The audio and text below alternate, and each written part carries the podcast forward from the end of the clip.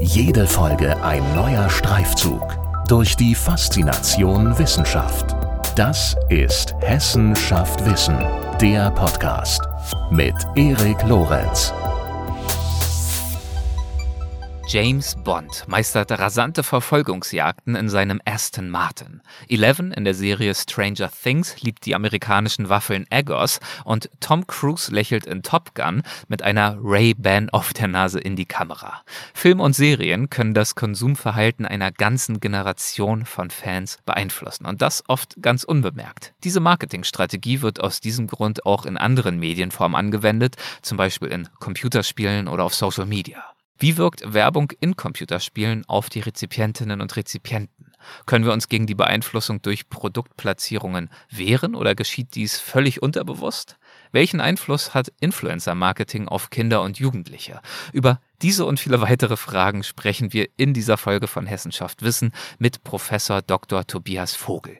Er ist Professor für Markt-, Konsumenten- und Medienpsychologie an der Hochschule Darmstadt. Viel Spaß beim Gespräch und los geht's. Hallo, Herr Professor Dr. Vogel und herzlich willkommen bei Hessenschaft Wissen. Vielen Dank, dass Sie sich heute die Zeit für dieses Gespräch nehmen. Hallo. Hallo, ja, vielen Dank, dass ich hier sein darf. Ja, ich freue mich sehr und äh, in unserem Gespräch äh, soll es ja heute um das Thema, naja, im weitesten Sinne um das Thema Konsum gehen. Konsum hat einen hohen Stellenwert in unserer Gesellschaft, das kann man, glaube ich, so sagen. Von allen Seiten wird versucht, uns als Konsumentinnen und Konsumenten von bestimmten Produkten, Dienstleistungen und so weiter zu überzeugen. Und manchmal geschieht das auch ganz unbewusst, wie zum Beispiel während unseres Medienkonsums. Zum Einstieg mal ganz grundsätzlich gefragt. Inwiefern werden wir denn durch Produktplatzierungen in den Medien beeinflusst? Wir steigen da natürlich gleich dann noch äh, tiefer ein.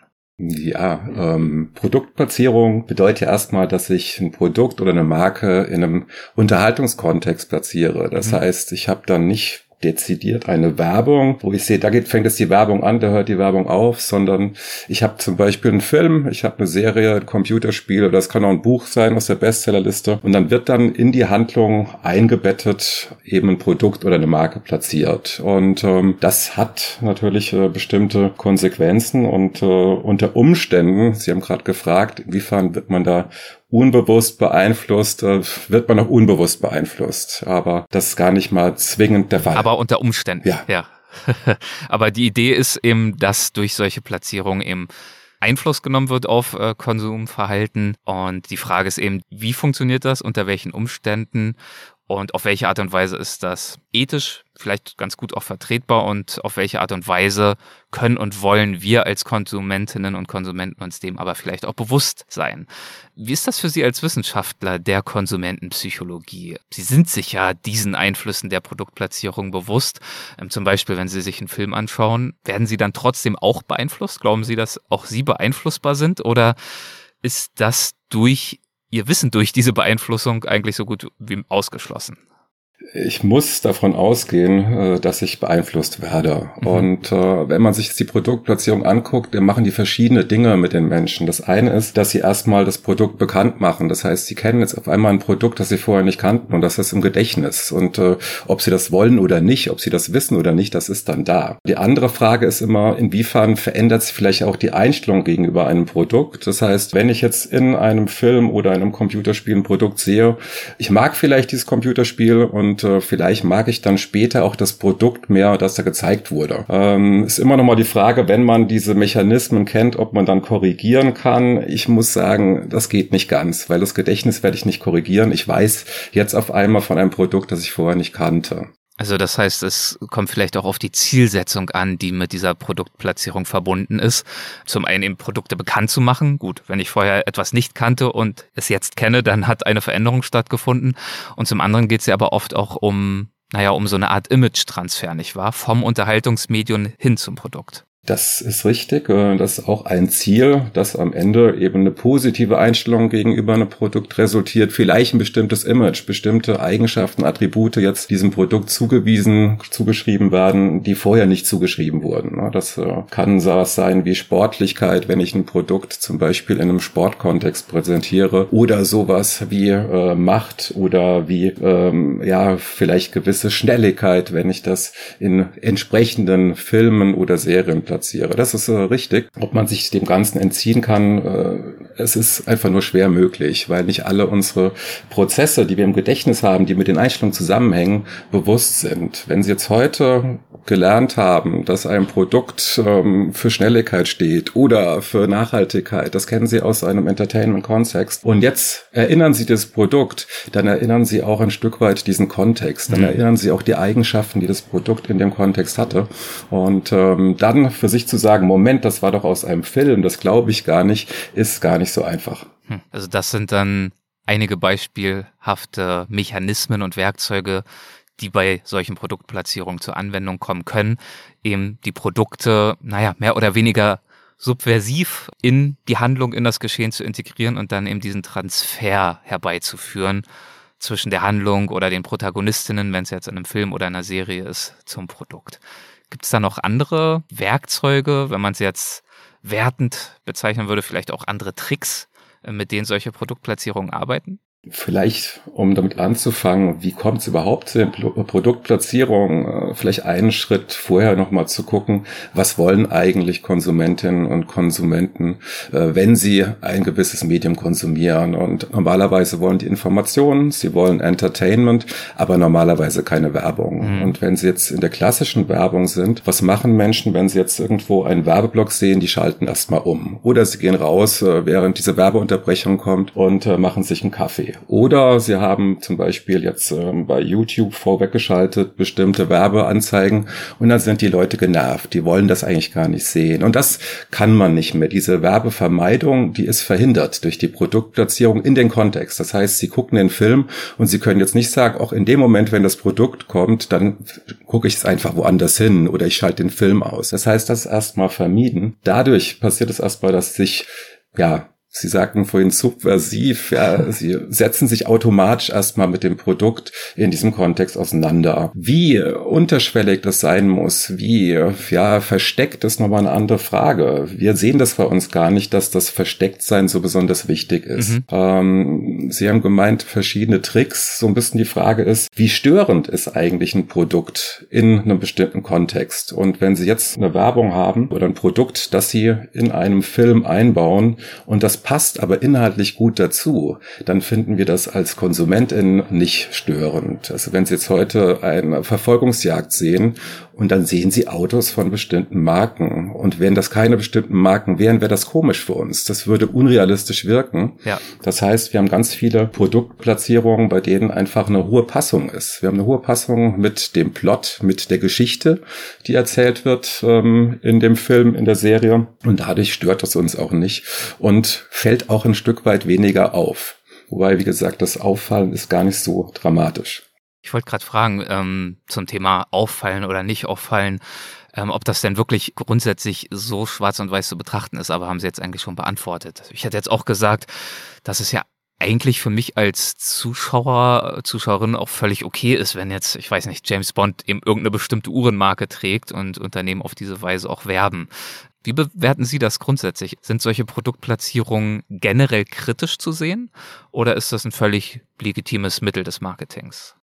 Letztendlich ähm, ob das kritisch zu sehen ist, jein. Ich habe gerade schon gesagt, äh, Menschen können sich auch dann, wenn sie sich dieser Form der Werbung bewusst sind, nicht unbedingt den Effekten widersetzen. Mhm. Ja, generell sind wir gar nicht so gut da drin zu merken, wenn sich unsere Einstellung geändert hat. Wenn ich Ihnen heute was erzähle über ein Produkt und Sie finden das danach gut, wissen Sie nicht, warum Sie das gut fanden, jetzt äh, nach der Einflussnahme sozusagen.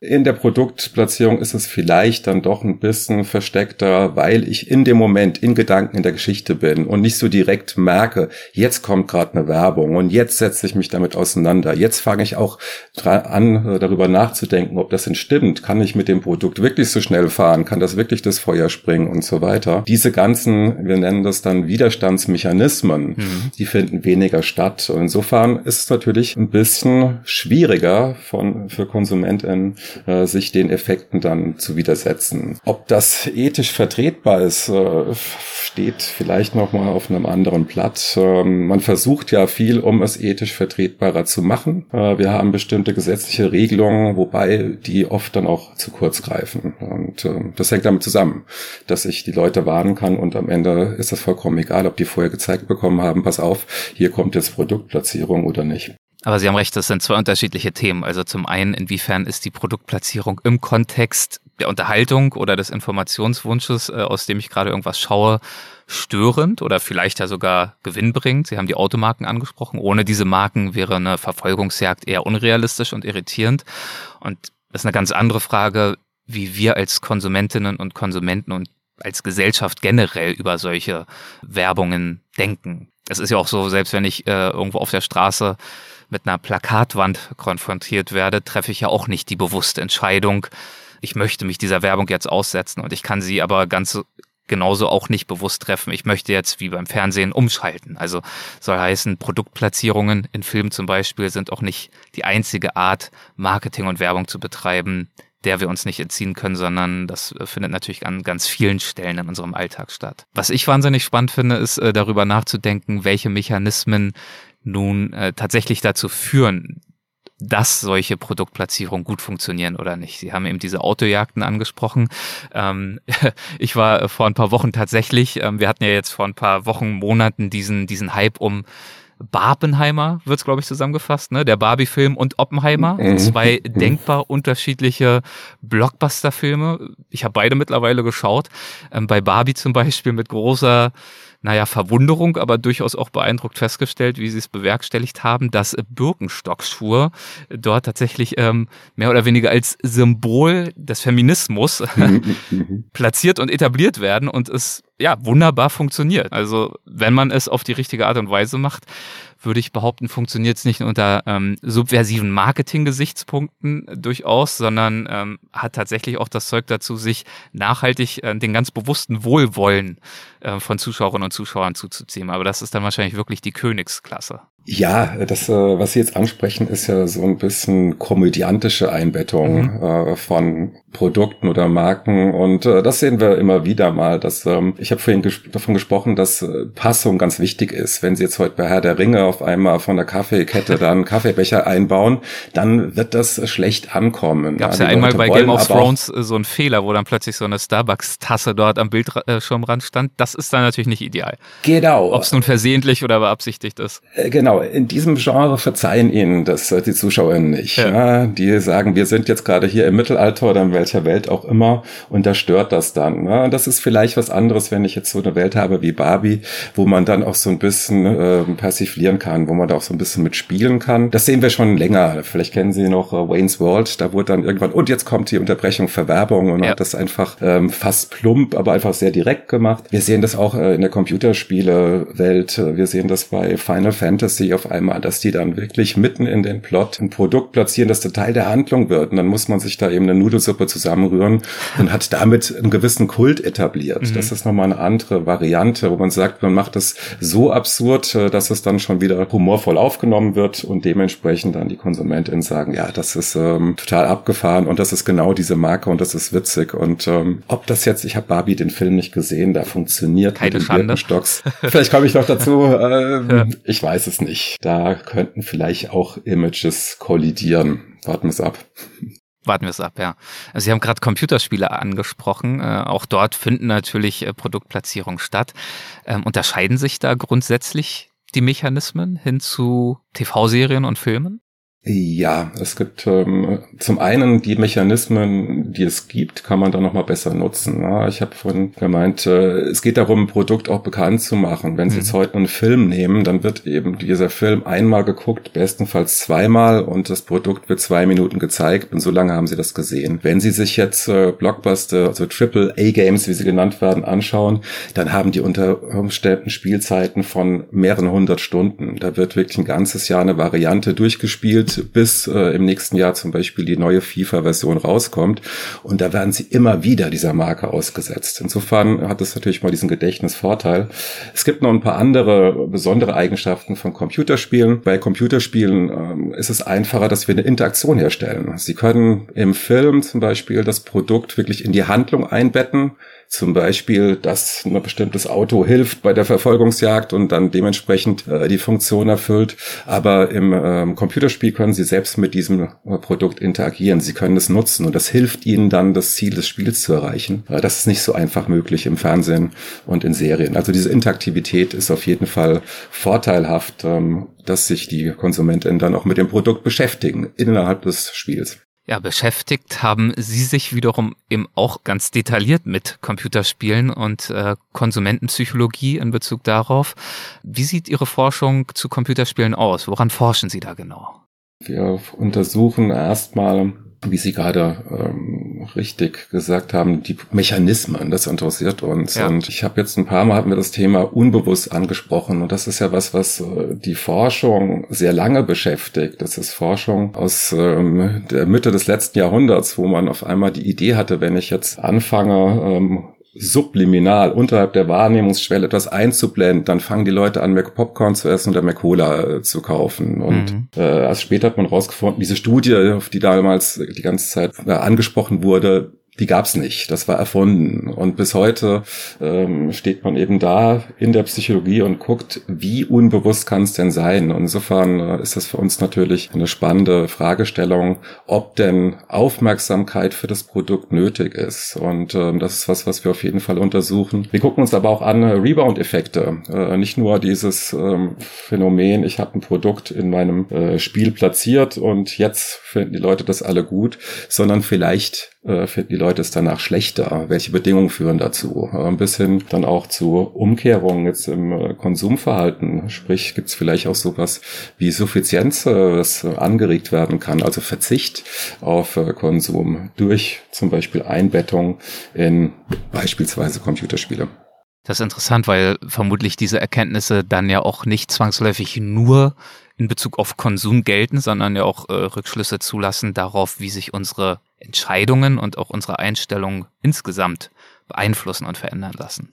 Absolut, absolut. Das ist, ähm, wenn wir uns die klassische Forschung zu Sozialisierung angucken, aus der Soziologie der 1970er Jahre, da ging es immer um die Frage, inwiefern verändern sich unsere Weltbilder eigentlich durch den Konsum von Fernsehen? Und da waren eben genau das die Frage, was glauben wir denn? Wie viele Millionäre und Millionärinnen gibt es? Wie viele Ärztinnen und Ärzte gibt es? Äh, welche ethnischen Gruppen sind besonders aggressiv, gewalttätig? All das sind ja Bilder, die damit zusammenhängen, wie oft ich etwas im Fernsehen sehe. Ja, genau. Und äh, selbstverständlich äh, gilt das heute für andere Medien auch. Das heißt, wenn ich heute sehr viel Gewalt sehe in äh, Computerspielen, wird das zumindest verfügbarer. Was jetzt nicht heißt, dass ich deswegen eher gewalttätig werde. Das ist nochmal ein weiterer Schritt. Aber es ist im Gedächtnis leichter verfügbar. Nun stelle ich mir vor, dass es ziemlich komplex ist, ähm, Einstellungen zu zum Beispiel eben Produkten, naja, zu messen, abzufragen und auch die Veränderungen in diesen Einstellungen wahrzunehmen. Deswegen die Frage, wie erforschen Sie das? Mit welchen Methoden gehen Sie da vor? Ja, Methoden sind vielfältig, aber die Lieblingsmethode bleibt das Experiment. Das heißt, äh, wir variieren unsere Umwelten, in denen sich die Versuchspersonen dann Probandinnen, Probanden äh, bewegen. Das heißt konkret, wir entwickeln selbst Computerspiele oh. und äh, platzieren dann dort, ähm, ja, die sind jetzt nicht so high-end wie das, was sie jetzt dann vielleicht spielen, aber nicht die beste Grafik, man kann, genau, ja. aber man kann sie spielen durchaus Aha. und ähm, das macht den Probanden zumindest mehr Spaß als andere andere Experimente mitzumachen. Ja. In diesen äh, Spielen platzieren wir zum Beispiel fiktive Markennamen in bestimmten Positionen. Das können wir dann selbst kontrollieren und wir können dann auch kontrollieren, wie das Spielerlebnis ist. Das heißt, wir haben zum Beispiel Situationen, in denen es Frustration gibt, weil man ein bestimmtes Ziel nicht erreicht. Oder wir haben äh, Situationen, in denen Freude äh, empfunden wird, weil man gerade was eingesammelt hat, weil man gerade äh, ein Ziel erreicht hat. Und äh, wir schauen uns an, wie sich das auswirkt und sehen eben, dass diese Valenz dieser Situation, also die Wertigkeit der Situation, durchaus sich überträgt auf die Produkte, die platziert platziert sind. Und wenn ich dann ein Produkt habe, das in einer Situation vorkommt, wo ich eigentlich Frustration erlebe, dann ähm, führt das zu negativen Einstellungen. Und im Nachhinein könnte man sagen, ja, das ist ja eigentlich klar. Äh, aber wenn man sich die praktischen Produktplatzierungen anschaut, ist das nicht so. Ja, da sehen Sie immer wieder, vielleicht kennen Sie noch Jurassic Park und dann sieht man, für viel Geld wurden da Automarken platziert und die werden dann zerstampft von einem T-Rex und ja. durch den Schlamm gezogen. Ja. Das ist nicht geschickt. Das ist nicht geschickt. Interessant. Äh, da würde man ja eigentlich meinen, so als Werbeumfeld, dass jetzt äh, die in Deutschland ja unglaublich beliebten Krimis vielleicht auch nicht unbedingt das perfekte Umfeld wären, oder? Wenn dort Mord und Totschlag herrschen und dann zwischendurch, äh, wenn wir jetzt, rede ich gerade nicht von den Produktplatzierungen, sondern auch von den ganz normalen Werbeslots. Wie weit soll man da gehen oder wie weit würden Sie gehen dabei, darüber nachzudenken, was denn dann schlussendlich das geeignet, optimistische, zuversichtliche, positive Werbeumfeld für meine Marke ist? Das, Sie haben jetzt eine äh, besonderes Feld angesprochen, ja, sowas wie Krimis oder Filme, Serien, Spiele, die Gewaltinhalte haben. Und äh, interessanterweise ist es so, dass man dann vielleicht in der Situation Angst erlebt, das aber als positiv bewertet. Ja. Äh, das heißt, äh, sie suchen ja diesen Film nicht auf und sind danach den ganzen Tag deprimiert und schlecht gelaunt, sondern dieser Schock ist ja eigentlich was Belohnendes. Und insofern ist es nicht unbedingt so, dass es hier eine Kopplung mit was Negativem gibt. Das andere ist, ähm, was wir wirklich sehen, ist, dass dass dieser bewusste Teil, der ist äh, der stärkere. Das heißt, das, was wir bewusst miteinander paaren, das ist das, was am Ende ausschlaggebend ist. Und wenn Sie die Marke mit dem bestimmten Film für sich zusammenbringen und den Film insgesamt besonders gut finden, dann ist das durchaus positiv. Allerdings sollte man tatsächlich nicht unbedingt das Produkt als schlecht oder minderwertig und ähm, misserfolgsversprechend in den Medien darstellen. Das oder es dann im Zerstampfen und Zerstören lassen auf brutale Art und Weise. Wahrscheinlich. Ich will nicht ausschließen, dass man das auch hinbekommt, dass dann die Leute Mitleid mit dem Produkt haben und sagen, wie konnte es nur zerstört werden und ähm, sich dann emotional emotional bin. Aber naheliegender ist eben diesen Transfer hinzubekommen zwischen einer positiven äh, Situation, positiven Kontext und der Marke. Das ist ja das, was Sie gerade auch äh, angesprochen hatten als Ergebnis Ihrer Computerspielexperimente, dass eben Produkte, die in diesem positiven Kontext äh, stattgefunden haben, eingeblendet wurden, besser und positiver bewertet wurden, anschließend auch als Produkte, die in Frustmomenten zum Beispiel eingeblendet werden oder eingeblendet worden sind. Ist dies das, was man dann mitunter auch als evaluative Konditionierung bezeichnet? Äh, diese Formulierung habe ich äh, im Zusammenhang mit Ihrer Forschung gefunden. Ja, das äh, ganz richtig. Ja, evaluative Konditionierung ist ein Grundlagenphänomen, viel breiter angelegt. Da geht es einfach um die Paarung von Reizen und äh, das vorher neutrale oder weitestgehend neutrale Reize mit einem wertigen Reiz positiv oder negativ gepaart werden und dann ein Stück weit diese Wertigkeit übernehmen. Das ist aber etwas, das geht wesentlich weiter als ähm, die bloße Produktplatzierung. Das sind Phänomene, die sehen wir in der Stereotypenentwicklung, ähm, wie wir zum Beispiel bestimmte Gruppen denken, die wir gepaart mit positiven oder negativen Dingen erleben. Das ist äh, Personenwahrnehmung. Das ist ein recht weitreichendes Phänomen. Aber das lässt sich wunderbar auf ähm, den Kontext der Produktplatzierung übertragen und vor allem auch das Wissen, das wir aus dieser Grundlage schon haben. Das heißt, da gibt es einfach eine sehr reichhaltige Basis an theoretischem Wissen, an Bedingungen, unter denen es stärkere Effekte gibt und schwächere Effekte mhm. und die lassen sich fast eins zu eins auch auf Produktplatzierung übertragen. Ja, spannend, was Sie ansprechen, eben in Bezug auf diese Mechanismen, die eben auch dann wieder in anderen Themenfeldern und Gebieten ähm, greifen könnten. Also Sie haben zum Beispiel gerade Stereotype angesprochen, kommt mir nur in den Sinn. Gibt es ja ganz, ganz viele Beispiele in Filmen. Stereotype gibt's unendlich viele, aber wenn ich jetzt zum Beispiel daran denke, dass asiatische Protagonistinnen, so Nebendarsteller, oftmals in irgendwelchen Actionfilmen dann der oder die Computer-Nerd, Computer-Nerdin sind. Das sind ganz oft irgendwelche Nerds, ne, die irgendwie mit Zahlen arbeiten oder dann die Fakten haben. Das äh, macht natürlich was mit unseren Köpfen, wenn ähm, bestimmte Gruppen immer wieder auf eine ähnliche Art und Weise uns gezeigt werden. Und ich kann mir vorstellen, kann es auch nachvollziehen, dass diese Gruppen genau deswegen eben auch unzufrieden mit solchen stereotypen Darstellungen sind und eben diese Forderung nach Repräsentanz ähm, in den letzten Jahren und Jahrzehnten ja immer lauter geworden sind, weil es eben eine Rolle spielt, wie nicht nur Produkte, sondern eben auch Menschen und äh, verschiedenste Gruppen dargestellt werden. Absolut. Und Sie haben jetzt implizit schon gesagt, wer denn über Protagonist, Protagonistin ist und wer Nebendarstellerin ist. Auch das, ja. Und das sehen wir äh, in, zumindest in den Filmen bis in die 2000er rein, dass es eben weiße, oft Männer, ähm, seltener Frauen sind, die die Heldin, den Helden darstellen und Minoritäten eher Nebenrollen besetzen. Die dann auch und ganz dann eben oft ähnlich gelagert sind eben. Das ist ja nochmal zusätzlich dann das Problem, ja. Exakt. Und das ist so etwas, was dann eben irgendwann zu einer Verfügbarkeit führt bei uns aus dem Gedächtnis. Und wenn sie dann irgendwann Leute fragen, wie ist denn jetzt eine typische Südamerikanerin? Und dann ist es ja oft so, dass dieses Wissen komplett medial vermittelt ist. Ja. Wenn man dann die Leute fragt, wie viele Südamerikanerinnen kennst du denn persönlich? Da kommt nicht besonders viel. Das ist kein First-Hand-Wissen, sondern das ist medial äh, transportiert. Und wenn es dort verzerrt dargestellt wird, dann kann man es auch gar nicht anders repräsentieren im Kopf. Ist nicht möglich. Ja, deswegen ist es eben so spannend, über solche psychologischen Mechanismen nachzudenken, wie Sie es tun. Um Ihre Forschung noch ein bisschen besser zu verstehen, denken Sie dann ausgehend von solchen Experimenten auch mit darüber nach, naja, wie weit so eine Werbung gehen kann und darf, zum Beispiel auch in Bezug auf unterschiedliche Altersgruppen, wie sich vielleicht auch die notwendige Medienkompetenz bei jüngeren Menschen sicherstellen oder stärken ließe?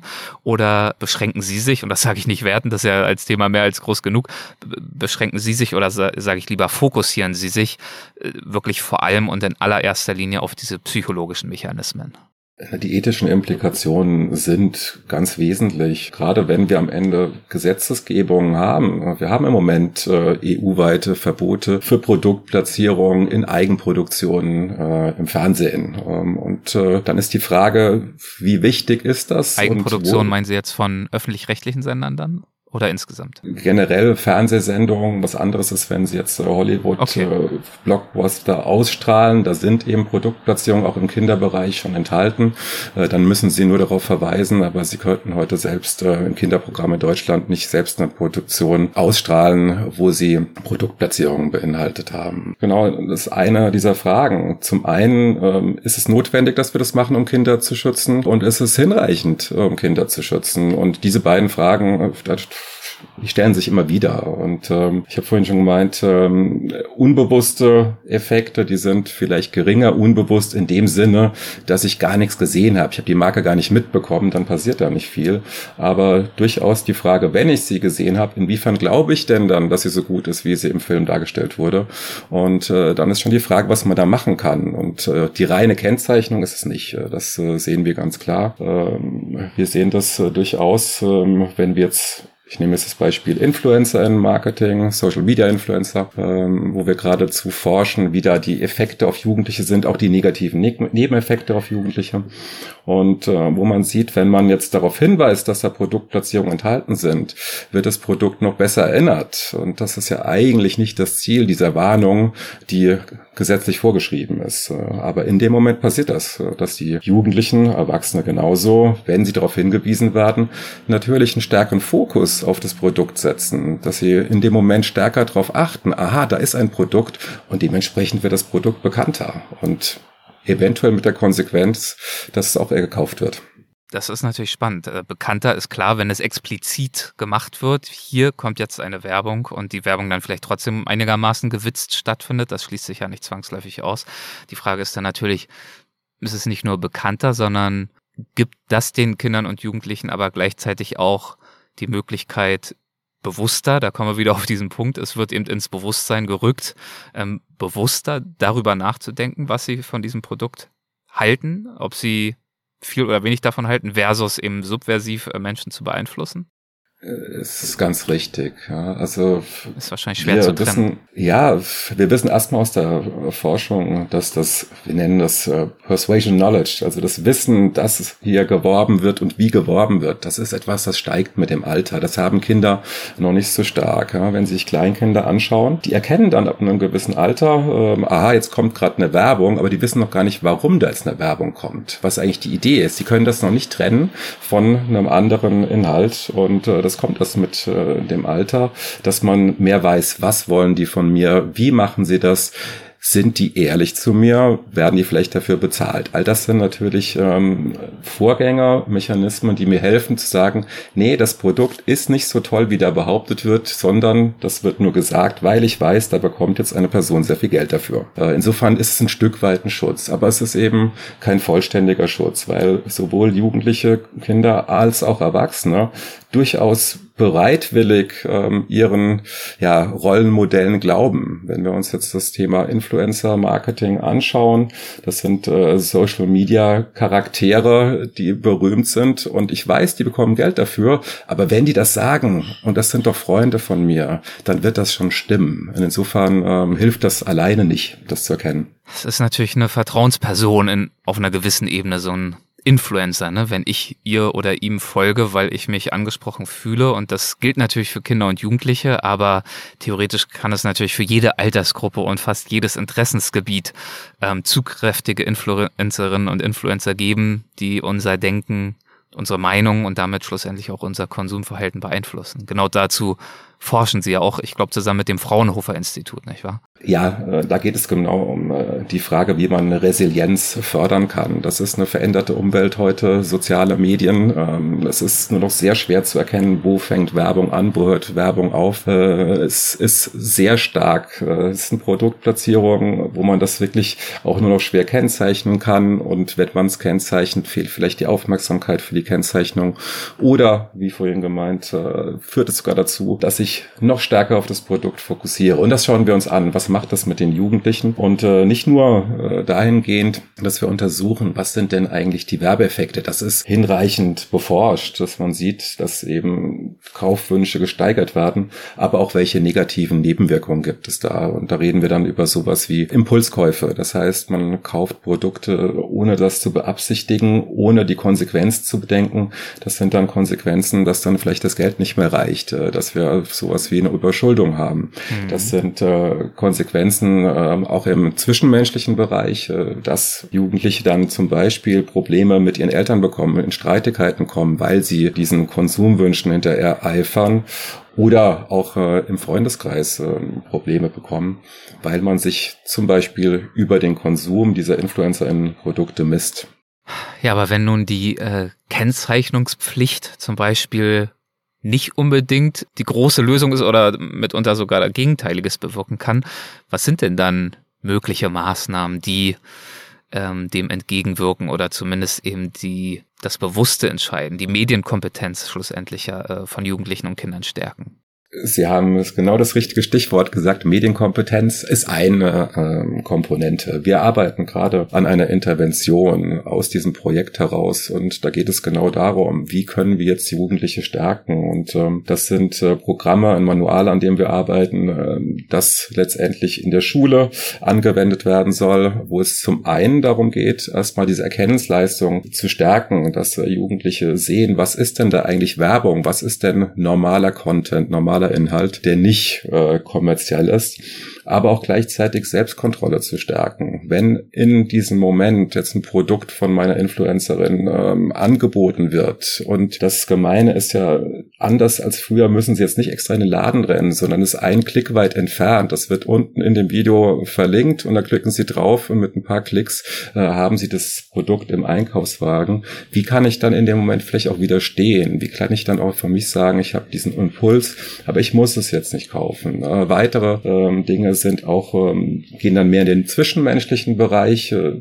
InfluencerInnen werden gerne als Freunde, Freundinnen, als ähnliche Menschen gesehen, was sie so einflussreich macht. Äh, wenn ich das Gefühl habe, da ist jemand, den ich mag und der mich auch mag, auch wenn das nicht so ist, ähm, bin ich natürlich stärker beeinflussbar. Und hier auch äh, mit den Jugendlichen in den Diskurs zu gehen, sind das wirklich Freundinnen, sind das wirklich Freunde? Inwiefern ähm, hast du denn da wirklich Kontakt? Nur weil du diese Person siehst, du diese Person kennst, du von dieser Person weißt, was die macht und mit wem, ist das aber noch ein trügerisches Gefühl, dass es hier eine Freundin oder ein Freund ist. Und ähm, darum geht es unter anderem in diesen Interventionen, Jugendliche zu stärken, ähm, in diesem Bewusstsein, welches Verhältnis habe ich eigentlich zu der Influencerin, was für ein Motiv hat die eigentlich, solche Produkte zu bewerben, sind diese Produkte so gut, aber auch eben Themen wie Selbstkontrolle und Selbstregulation. Ja, da haben wir schon äh, so einige Themenfelder jetzt äh, gestreift, zumindest mal Filme, Computerspiele, Influencerinnen und Influencer gibt's ja noch viel mehr. Äh, wann und wie und warum haben Sie selbst eigentlich begonnen, sich für derlei Themen und schlussendlich ja unter der Überschrift Konsumentenpsychologie äh, zu interessieren? Wann? Ich komme ursprünglich aus der Sozialpsychologie. Ich habe ja. mich zuerst äh, für Stereotype und äh, Medieneffekte interessiert, ähm, bevor ich mich mehr mit Konsumthemen befasst habe. Äh, ein Argument für mich war immer, dass äh, Konsum omnipräsent ist. Das heißt, äh, wir gebrauchen, verbrauchen, kaufen jeden Tag. Also es gibt kaum Ausnahmen an Menschen, die nicht jeden Tag in irgendeiner Form konsumieren. Und gleichzeitig äh, sind die Effekte sehr weitreichend. Also das heißt, äh, wenn wir uns heute äh, größere Probleme angucken, wie kleine, aber gesellschaftliche Art, hat es ganz oft was mit unserem Konsum zu tun. Ob das jetzt Nachhaltigkeit, Klimawandel ist. Ich meine jetzt nicht, dass man den Klimawandel komplett ähm, die Maßnahmen auf KonsumentInnen abwälzen sollte, aber letztendlich ist es unser Konsum, der ganz maßgeblich dazu beiträgt, ähm, bis hin, wenn wir uns heute ja ähm, zwischen Ländern Konflikte anschauen, dann geht es äh, in hohem Maße auch um unseren Konsum, was wir konsumieren können, was nicht. Und ähm, insofern ist es so ein ja ein Puzzleteil in einem recht großen äh, Mosaik, was äh, mich ja zum einen fasziniert, immer auch wieder frustriert, weil es natürlich viele maladaptive Konsumformen gibt. Aber ja, so kam ich äh, zur Konsum- und Medienpsychologie und bin dabei geblieben bis heute. Ja, eine spannende, äh, knackige Ausführung gerade, die deutlich gemacht hat, Konsum ist eben nicht nur in Anführungszeichen die Frage, wie bewirbt jetzt Unternehmen A das Produkt B an Konsumentinnen oder Konsument äh, C, wie funktioniert Marketing, sondern genau wie Sie es gerade ausgeführt haben, unser Konsumverhalten als Gesellschaften hat natürlich ähm, auch äh, makrogeografisch und äh, soziologisch und kulturell und politisch gewaltige Auswirkungen ja, also ich könnte jetzt natürlich weitermachen mit den Themen, die äh, da spannend sind. Ne? Ja. Das ist, ähm, aber tatsächlich, Studierende kommen oft äh, mit äh, dieser Idee, ich studiere jetzt äh, Marktkonsum und Medienpsychologie bei Ihnen. Und die erste Erwartung ist erstmal, ich lerne jetzt, wie ich Werbung mache. Mhm. Und ähm, dann sind die teils begeistert oder weniger begeistert, wenn sie dann merken, nee, da geht es um viel mehr. Da geht es um Fragen, ähm, was hat denn eigentlich Konsum von uns mit äh, zum Beispiel Volkskrankheiten? Äh, wie zum Beispiel Adipositas zu tun? Mhm. Was hat das mit ähm, Glücklichsein zu tun, mit Unglücklichsein zu tun? Wie kann ich konsumieren, dass ich mich danach auch wirklich nachhaltig gut fühle und nicht nur in dem Moment kurz belohnt bin und äh, sage, endlich habe ich das Produkt und danach verschwindet es im Schrank oder im Mülleimer. Solche Fragen gehören auf jeden Fall auch äh, mit in diesen Bereich. Wenn Sie gerade schon die Erwartungshaltungen Ihrer Studentinnen und Studenten ansprechen, ähm, in welchen Studiengängen kann man Sie dann erleben an der Hochschule Darmstadt? Was unterrichten Sie da eigentlich genau? Ich bin hauptsächlich im Studiengang Wirtschaftspsychologie. Äh, meine Professur heißt Professur für Markt, Konsumenten, noch nicht gegendert und Medienpsychologie. Und ansonsten ähm, bin ich bei Nebenfächern in den Sozial- und Kulturwissenschaften zu finden oder ähm, unterrichte zum Beispiel auch Medienpsychologie äh, zuletzt dann auch gerne für Incomings. Das heißt, wenn wir ausländische Studierende haben, ähm, die gerne auf Englisch studieren wollen, dann biete ich das auch immer gerne an und ist auch immer schön für mich, dann ein bisschen meinen Horizont zu erweitern mit Studierenden aus aller Welt jetzt ganz zum Ende würde ich ganz gern noch äh, die Halbsätze Ihnen anbieten, vor die Füße werfen. Das heißt, eine Rubrik, mit der wir unsere Folgen immer beenden. Ich würde Ihnen jeweils einen ganz kleinen, harmlosen Halbsatz anbieten und wir schauen einfach mal gemeinsam, was Ihnen dazu in den Sinn kommt, wenn Sie damit einverstanden sind. Probieren wir es. Ich bin gespannt. Okay, Nummer eins. Meinen Studierenden äh, gebe ich häufig den Rat, ja, offen zu bleiben und kritisch zu denken. Eine prägende Erfahrung in meiner Karriere bisher war für mich, das erste Mal ein Paper von Kahneman und Tversky gelesen zu haben. Warum war das so prägend? Da geht es um Urteilsfehler und ähm, wie das mit Informationsaufnahme und Verarbeitung zu tun hat. Und das war so ein bisschen Gamechanger. Wenn man anfängt zu studieren, Psychologie, dann habe ich vorher erstmal Freud gelesen, weil ich dachte, man lernt was über Sigmund Freud. Ja. Das war dann weniger der Fall. Und dann habe ich gedacht, ich werde irgendwas mit klinischer Psychologie zu tun haben. War auch etwas weniger der Fall. Und auf einmal habe ich über Urteilen und Entscheiden gelernt und wie eigentlich so Entscheidungsprozesse funktionieren und welche simplen Mechanismen zu Fehlern führen oder aber auch äh, zu praktischen, einfachen Lösungen, ohne dass man lange nachdenken muss. Und ähm, das war schon für mich beeindruckend, das zu lernen. Beantwortet vielleicht auch diesen Halbsatz schon, aber ich stelle ihn trotzdem mal zu meinen Vorbildern in der Konsumentenpsychologie oder auch in der Psychologie insgesamt gehört. Das ist richtig, da haben Sie jetzt ja. Äh, schon die haben Frage beantwortet. Es gibt, gibt, schon noch ein paar große, aber das wäre wär schon wahrscheinlich die Nummer eins. Nennen Sie noch mal den Namen, vielleicht unsere Hörerinnen und Hörer, wenn Sie es selber mal nachschlagen wollen. Äh, Kahnemann und Tversky. Tversky leider schon früh verstorben. Ja. Aber Kahnemann, äh, der dann noch den Wirtschaftsnobelpreis für seine Lebenswerke bekommen hat. Schreibt ja auch große Bestseller. Ich denke auch zu Recht. Ja, das genau, das äh, lässt sich auch äh, verkaufen und vermarkten. Sehr schön, okay. Wenn ich eine Finanzierung für ein Jahr erhalten würde, mit der kompletten Freiheit an irgendwas zu arbeiten, das ich spannend oder wichtig finde, dann würde ich das machen, was ich gerade mache. Das ist ein äh, Luxus. Ein Problem ist es nicht, äh, Phänomen. Nein, ich mache gerade äh, Forschung, äh, die mich wirklich einfach sehr interessiert und wo ich den Eindruck habe, da auch wirklich äh, Gewinn bringt, was leisten zu können. Es ist ein Wissen, das noch äh, nicht besteht und das es aber braucht. Insofern ist das gerade sehr befriedigend. Ähm, kann man da schon eine Überschrift verraten oder ist das noch geheim? Oder ja, kann, geht es weiter um, um das Thema Influencer und so weiter und so fort, das, was wir gerade schon besprochen haben? Genau, darum geht es tatsächlich um die Risiken und Nebenwirkungen des Influencer-Marketings und wie man die umgehen oder bekämpfen kann. Okay, also natürlich, da gibt's noch äh, hinreichend viele offene Fragen, da gehen Ihnen die Themen nicht so schnell aus.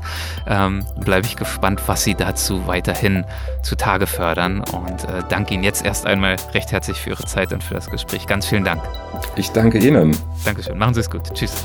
Hessen schafft Wissen, der Podcast.